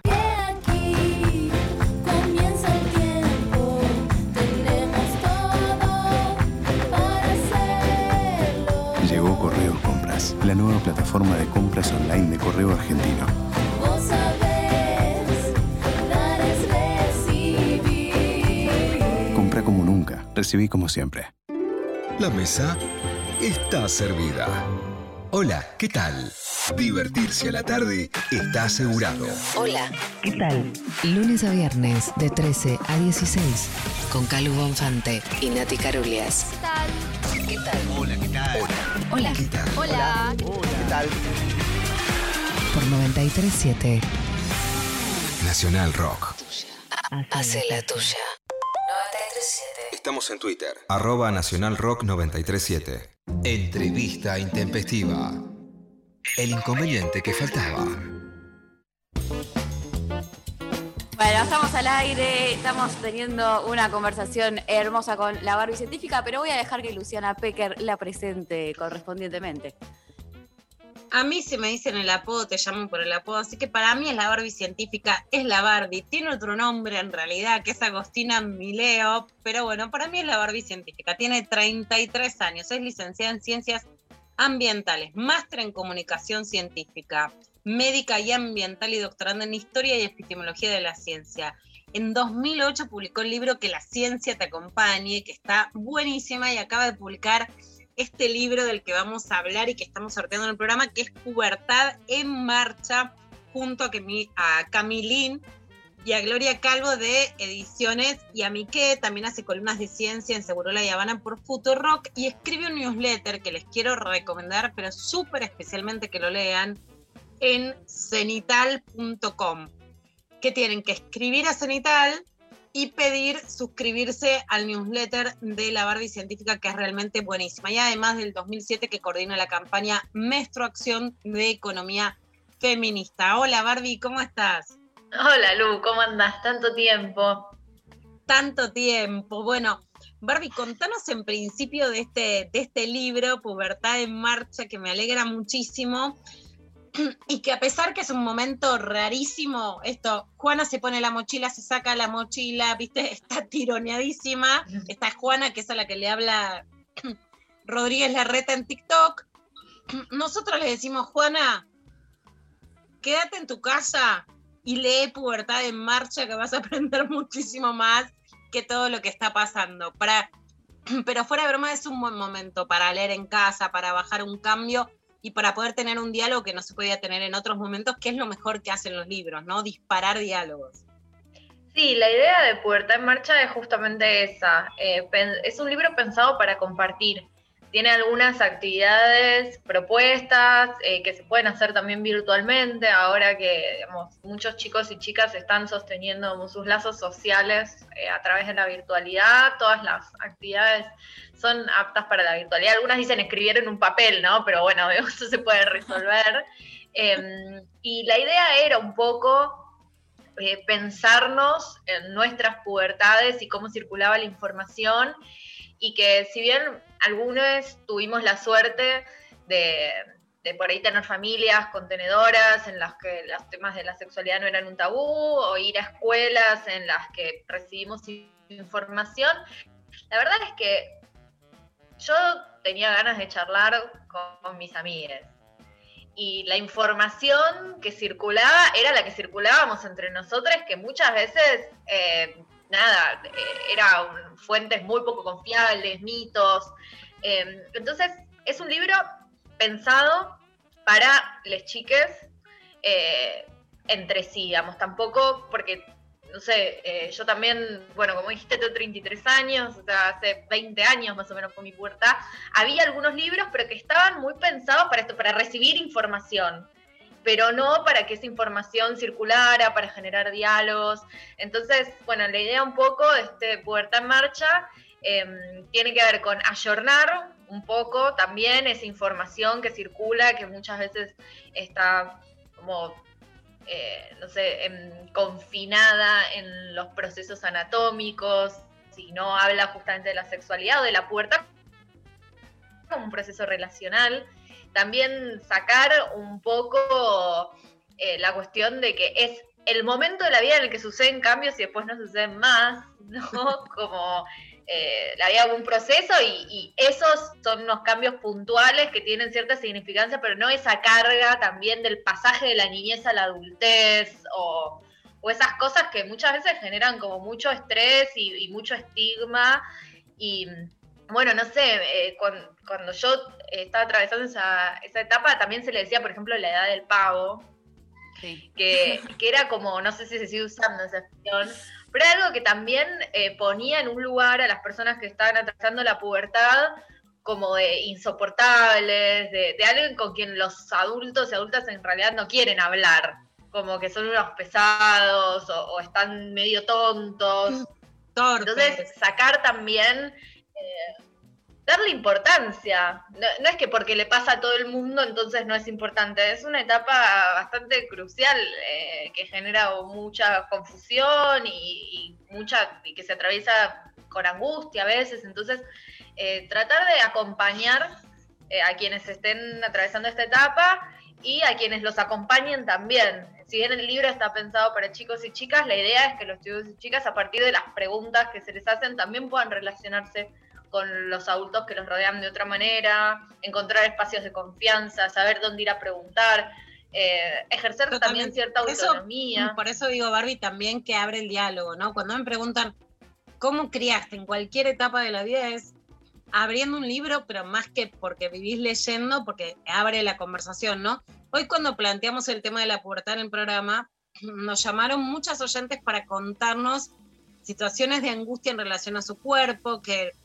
las presiones estéticas le generaron anorexia o alguien que era flaca y no tenía tetas y la cargaban por eso, etcétera. Y ustedes en el libro hablan de modelos de cuerpo, de belleza, de esas presiones. ¿Qué crees que puede desintoxicar de esas presiones estéticas que siempre tuvimos y que no vamos a dejar de tener, pero que sí la lectura puede dar otro paradigma? A mí, en lo personal, eh, me parece que hay algo que tiene que ver con identificar a las niñeces y a las adolescencias como sujetos políticos, em, que es lo que muchas veces las personas que llegamos a la edad adulta nos salvó o, no nos salva porque seguimos por ahí angustiadas por nuestra imagen o lo que fuere, pero que lo podemos comprender eh, dentro de una estructura sistémica. Y muchas veces pensamos que los niños y niñas o los adolescentes no son capaces de entenderlo desde ese lugar y apelamos como a lo individual. Eh, bueno, vos te tenés que sentir bien con quien sos y si vos no te das amor, ¿quién te lo va a dar? Y yo creo que lo que tratamos de hacer es justamente reivindicar eh, esta visión política, porque los chicos y chicas son también actores y actrices sociales, son hacedores también en muchos casos de propuestas políticas, ni hablar en los centros de estudiantes y de lo que vemos en las adolescencias. Bueno, vos, Lu, que lo identificaste muy bien en la revolución de las hijas. Entonces, por ejemplo, les hacemos preguntas eh, como, bueno, todos estos productos que mejoran la estética, vamos, ¿a quién le interesan? ¿A vos o a las empresas que los venden? O les decimos como, bueno, a ver, tipo, anota como cosas por las que crees que alguien podría gustar de tu amigo o amiga y hace que tu amigo o amiga haga lo mismo respecto a vos. Después léanselas, son las cosas que vos ya pensabas de vos, o como esa visión, ir también generando como otras alternativas para verse a uno mismo que no sean las mediáticas. Barbie, vos hace muchos años que trabajás y fuiste súper pionera en trabajar el tema de la menstruación, de generar un diálogo, de generar menstruaciones para juntar distintos elementos de higiene menstrual, etcétera. Pero para una nena pasa de nada a ver sangre en su cuerpo todos los meses, a no poderse meter en la pileta, sigue siendo una transición difícil de decir me meto, no me meto, me pongo un tampón, no me la pongo, qué es esto de la copita, etcétera. ¿Cómo la explicas en el libro y cómo crees que está esta diferencia entre esto que decía Mari y que, que tanto resaltamos, que es que no es que antes no se daba educación sexual, sino que quedaba privatizado en manos de Johnson y Johnson. Ahora liberamos las patentes y la Sí. tenemos a, a Barbie, liberamos las patentes sexuales, ¿no? Por lo menos. Alguna patente Bueno. liberamos. Estamos en eso. Igual siguen en muchos casos estas empresas. eh, me parece que justamente esta pregunta que les hicimos anteriormente respecto a otra cosa también puede servir. Vemos como que esos productos están inmersos en narrativas y esas narrativas son funcionales a esa venta y no a la experiencia individual y subjetiva de menstruar. Eh, entonces les hablamos, eh, hay una parte en el capítulo de, menstru- de menstruación que les hablamos eh, de que justamente también es parte de los reclamos feministas, que se hacen cosas para garantizar el acceso a la gestión menstrual porque impactan el acceso a derechos, eh, que no es lo mismo poderte comprar productos que no. Eh, después, agarramos y hay una doble página que muestra los distintos productos de gestión menstrual, como diciendo que, bueno, estas son todas opciones eh, que podés ir probando, te podés ir fijando, no hay por qué usar una, no hay por qué, o sea, se pueden combinar, eh, no hay por qué usar una, eh, la primera que usás es la que te va a quedar para toda la vida, eh, como alentar a esa, a esa experiencia subjetiva. Después algo que también para nosotros era importante era despegarlo de la reproducción, que muchas veces eh, lo que se nos dice o cómo se nos proponía. La casita, me dijeron, tenés la casita para que venga el bebito, cuando no tenés No. bebito, se va a la casita toda la vida, soy una casa rodante. Ay, no. Claro, la menstruación, la menstruación como un subproducto de la no maternidad y, y una y, y meramente la falla eh, reproductiva, ¿no? Que refuerza esto, que las mujeres somos madres o no madres. Em, pero que aparte el cuerpo y nuestra preparación natural es la de la maternidad y cuando eso no sucede hay desechos. Eh, entonces, si bien eh, les decimos cómo es el proceso y mencionamos que si se puede dar una que se puede dar una fecundación en el momento de la ovulación porque eso es también importante saber Eh, a lo largo de los talleres que he dado me pasó de personas que no sabían cuál era la relación digamos entre la menstruación y la reproducción y entonces había habido embarazos no deseados eh, pero, eh, por ejemplo, decimos como que es para que sea un embarazo es necesario que el óvulo se implante y que eso no sucede en la gran mayoría de los casos. Eh, también hablamos de las relaciones sexuales, porque a veces, no sé, a ustedes si les pasó a mí en la escuela, era como, bueno, si viene el esperma eh, Sí, y fecunda viene el solo. óvulo, Bien, el esperma viaja y entra. Eh, entonces decimos, bueno, si se dan relaciones sexuales sin protección, Claro. esto puede suceder, eh, como eh, tampoco es que suceden cuando tenés relaciones, porque, y si no la otra era cuando tenés relaciones sexuales durante la ovulación, no, tampoco es así. Tampoco. Como, eh, entonces, eh, hay trabajos que son por ahí más sutiles en esas formas de presentación eh, y que no son todo el tiempo declamativos, como no estamos todo el tiempo anunciando la intención en cada oración, pero tenemos o tuvimos esos cuidados a la hora de presentar los temas. Y después, bueno, mi parte favorita, eh, o mi ilustración favorita del libro, es justamente una que está en la parte de menstruación, que es sobre cómo se le dice en distintos países, eh, las- los distintos eufemismos para la menstruación, que bueno, nada, es re linda. Y algunos tipos llega el ejército rojo, ese es medio macarto. De esta forma, eh, la tía roja, bueno, eh, que nada, eh, Andrés. Costa, juega el, Andreses. juega el Benfica, que acá creo que sería como un independiente, ¿no? Tus diablos. Podría ser, claro. La semana del ketchup, la regla, Andrés, en mi época era un clásico, Andrés. Ah, El sí, Andrés, re, re, An- Andrés. Ah, estás con Andrés. Ah. La semana de los tiburones. Sigue diciendo, Andrés, que aparte es re loco, tipo, un nombre de de chabón. chabón. ¿Por qué? Un chabón. O sea, porque rima, nada más. Porque ese Andrés, aco- no, Andrés el que viene una vez por con una mes. vez por mes, ni siquiera rima con menstruación. Ni- no, ni siquiera eso.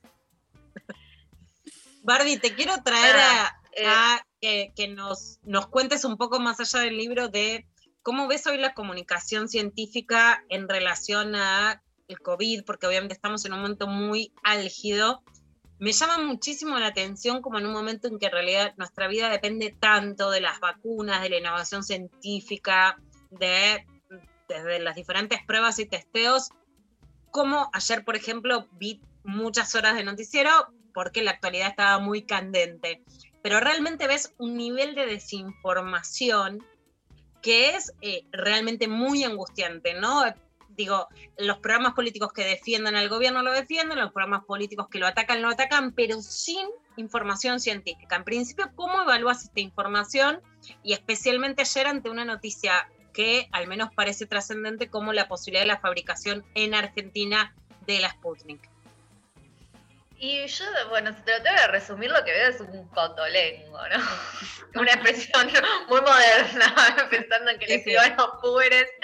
Em, pero también lo veo en la comunicación pública de la ciencia. A mí hay cosas que, que me dan em, vergüenza propia, ¿no? Como dicen ah, los jovencitos cringe, porque no me aparto de, mis colegas o de mi paño, si trato de no tener las mismas prácticas, pero hay también una suerte de, reafirmación de que si hubiera estudios que llegan a determinada conclusión, eso se, se podría extrapolar directamente a la política sanitaria.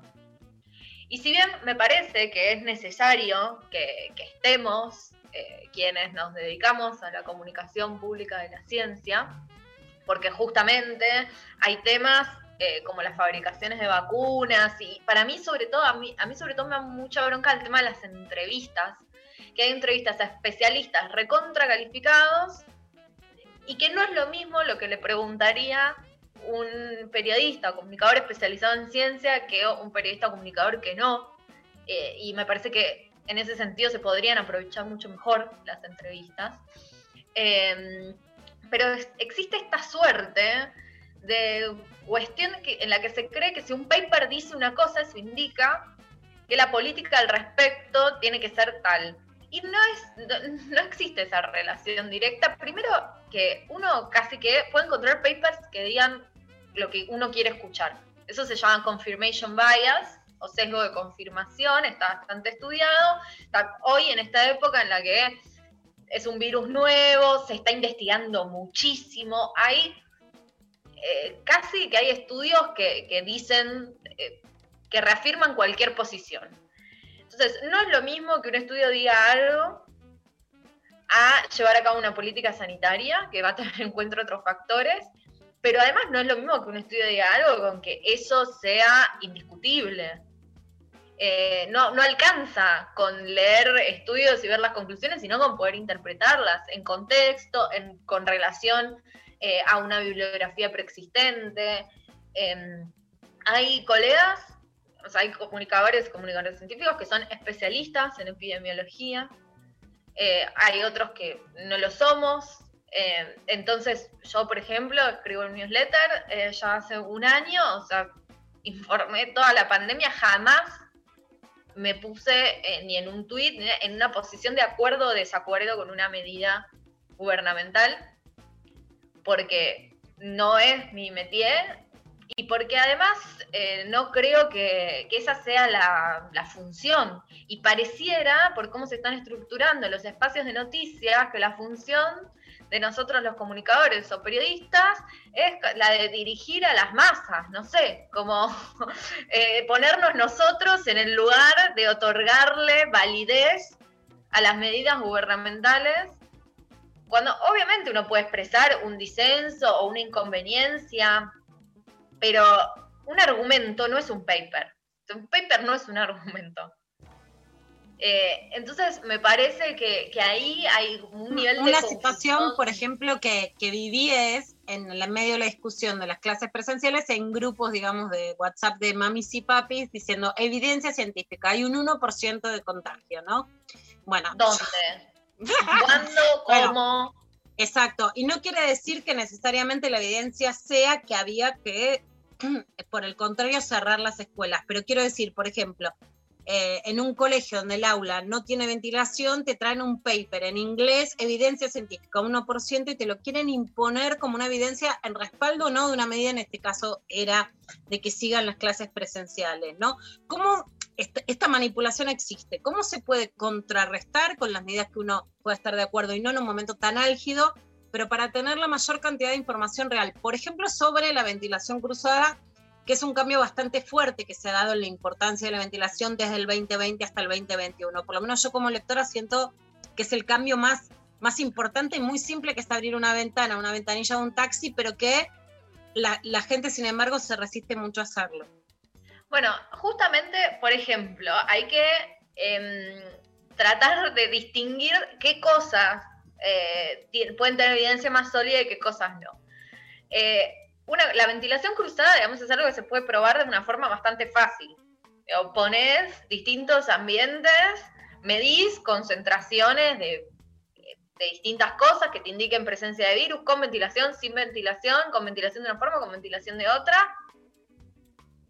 Listo, digamos. O ves, por ejemplo, yo he citado papers sobre el tema de eh, cenar en el interior de restaurantes que se han hecho con estudios de caso y, cámaras de vigilancia en países como Corea, por ejemplo. Entonces ahí se ve, vos tenés, sabés claramente que ese contagio se dio ahí, te das cuenta cómo estaban sentadas las personas, ves cómo circulaba el aire.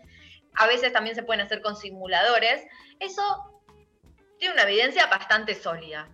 Ahora, o sea, es más peligroso, Barbie, para dejarlo claro, cenar puertas para adentro que al aire libre.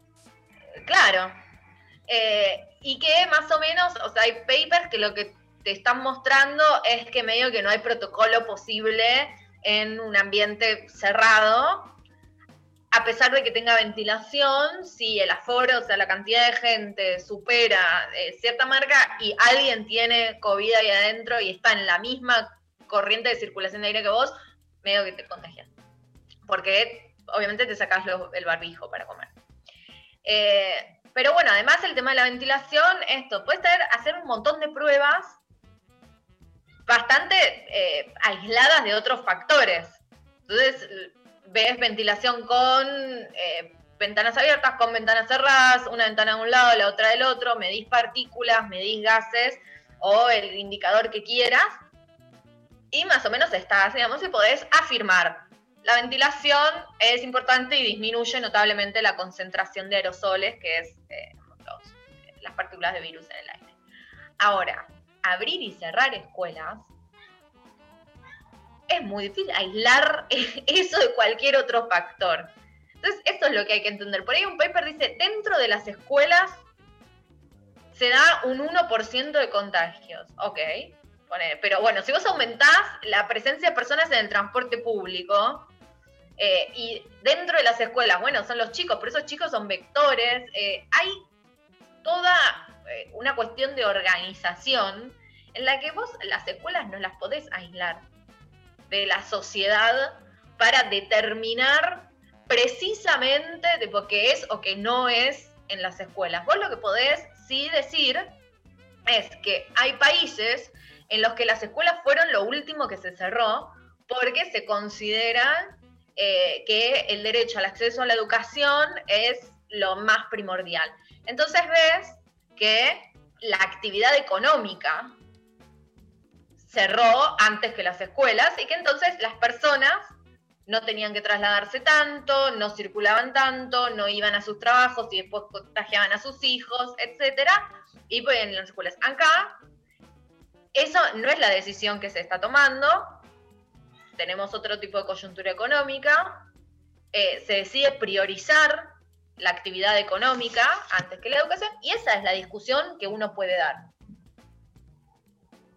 Exacto. ¿Por qué, digamos, esa es la prioridad en vez de la educación?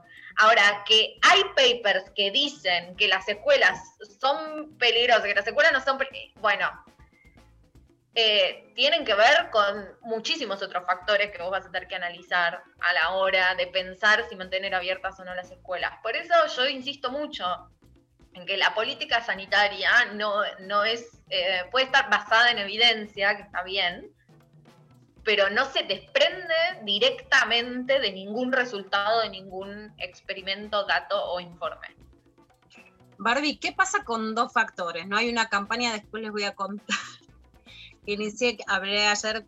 Yo, viste, tengo incidencia. Yo a mí vení, poneme un chaleco de fuerza, Barbie, para que me quede tranquila, viste. No, no puedo, me voy.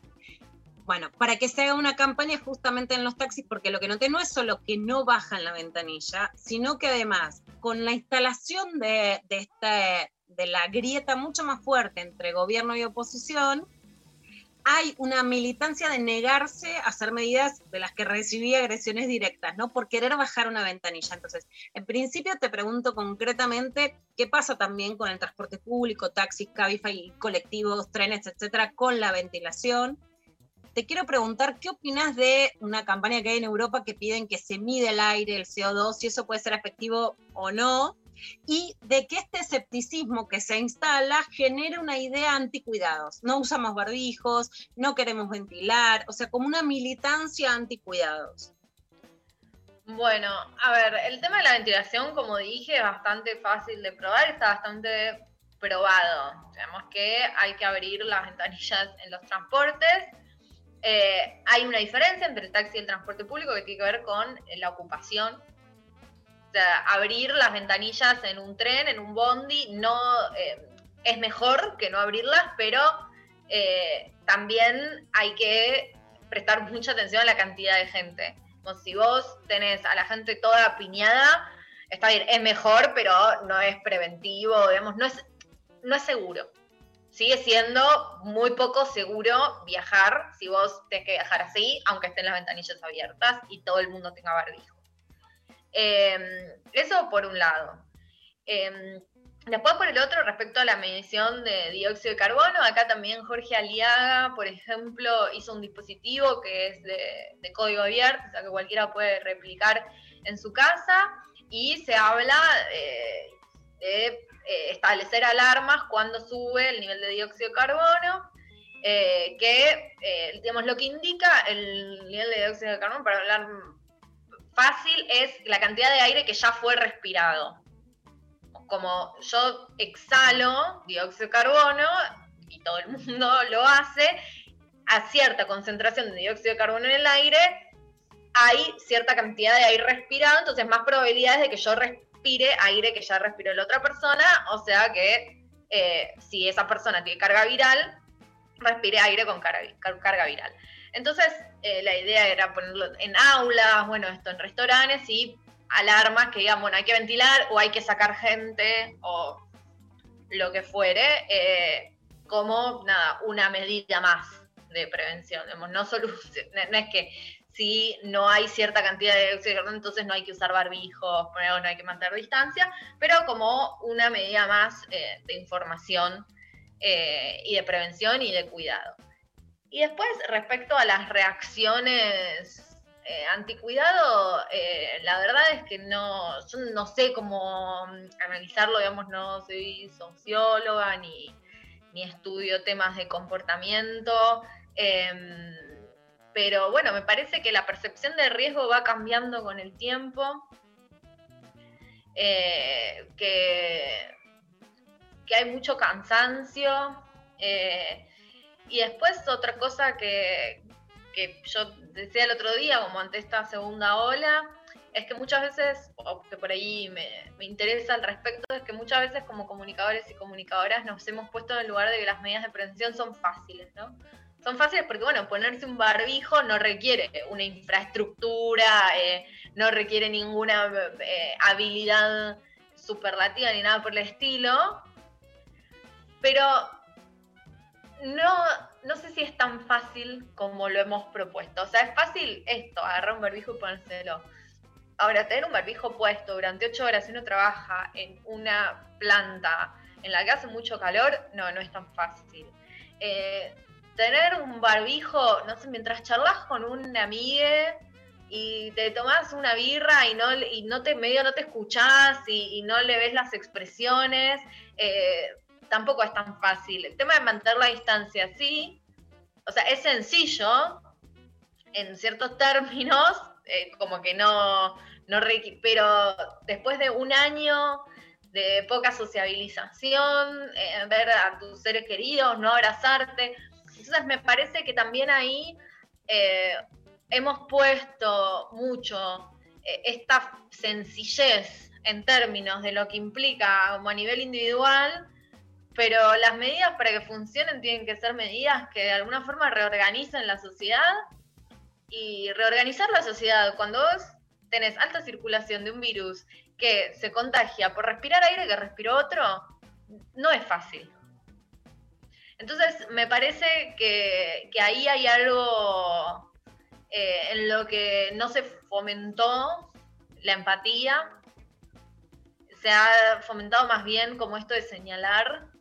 Y desde la comunicación también es esto que vos decías, si sos afín al gobierno, tenés cierta evidencia que respalda las, eh, que respalda las medidas, estás en contra, tenés cierta evidencia para estar en contra, y eso repercute en qué tipos de acciones tenés que llevar a cabo, eh, cuando en realidad se trata de otra cosa, y, y no, no nos hemos podido ver entre nosotros comunitariamente, más allá, eh, seguimos poniendo en las estructuras de poder eh, nuestra posición ante la vida más que eh, en el cuidado de nuestros semejantes. No vemos semejantes a nuestros semejantes, digamos, pensamos que de alguna forma hay algo insalvable que nos hace completamente diferentes de la persona que vive al lado, que es bastante ridículo. Eh, uno es más parecido que diferente, digamos, a, cualquier otra persona.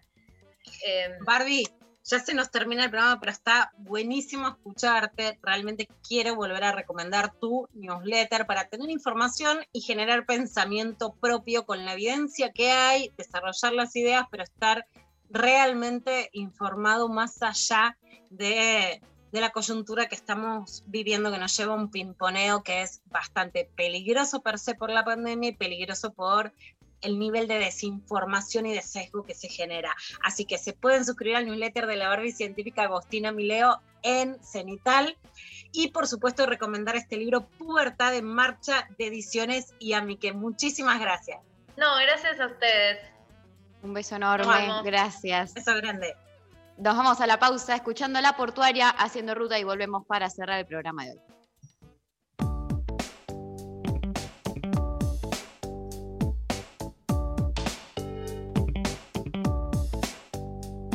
Una taza de café en un frío amanecer, una mañana sin amor, una mañana sin dolor. Una noche calurosa, relajado o embriagado frente a un gran ventilador tirado. Moviendo un poco el cuerpo sin estar muy excitado, sin decir nada de mucho, sin decir mucho de nada. Amando levemente,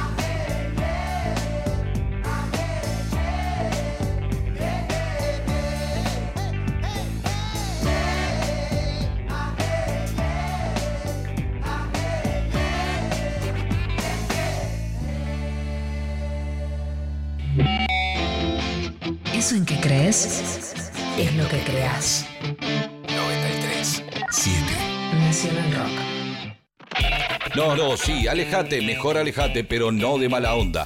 Alejate que hay que dejar dos metros de distancia y la cosa no está como para andar pegoteado. Dale, después nos abrazamos, pero ahora hay que aguantar. 93.7. Nacional Rock. Hace la tuya. Hacé la tuya, pero no hagas cualquiera.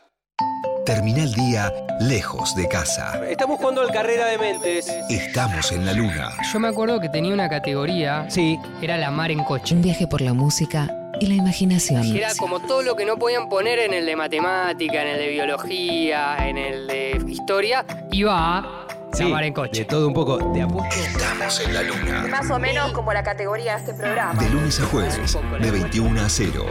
Con Frankie Lando, Grisel D'Angelo y Agustín Camisa. Estamos en la luna. Por 93.7. Nacional Rock.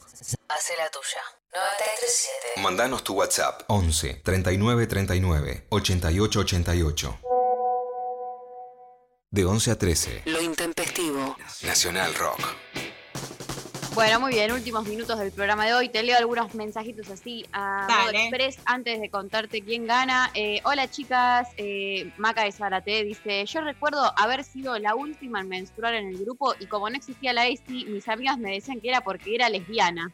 Cuando me indispuse, mis hermanos me gritaban desarrollada por las ventanas de casa cuando me iba y mis amigas creían que había comenzado a ser hetero por eso. Cero vergüenza o tabú igual, siempre intempestiva en todas mis etapas.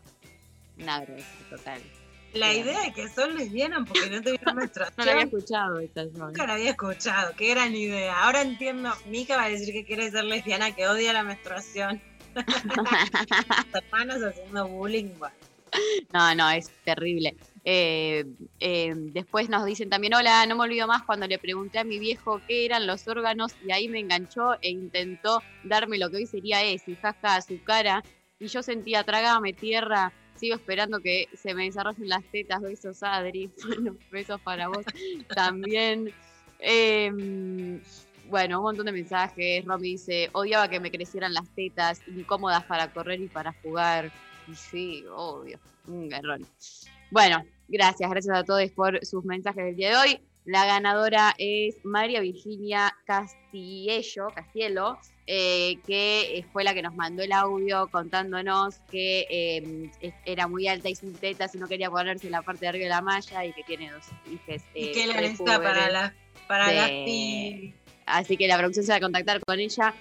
Gracias eh, por el programa de hoy. Gracias Lali Rombolá, Sofi Cornell, Pablo González. Gracias en la operación técnica estuvieron NASA y el chino. Eh, besos para ellos también. Y eh, bueno, Lula, un beso enorme. Nos Un beso enorme, mañana. Mari. Ahí Nos está. Te veo mejor, ¿viste? Terminamos mejor. Uy, siempre me pasa, me está pasando todos los días lo mismo, eh, pero bien ahí, bien ahí. Qué bueno. Eh, hermoso. Gracias, gracias a todos. Eh, nos vamos, eh, mañana eh, tenemos a Lutero, que vuelve con su columna y algún tema de los que ya sabemos.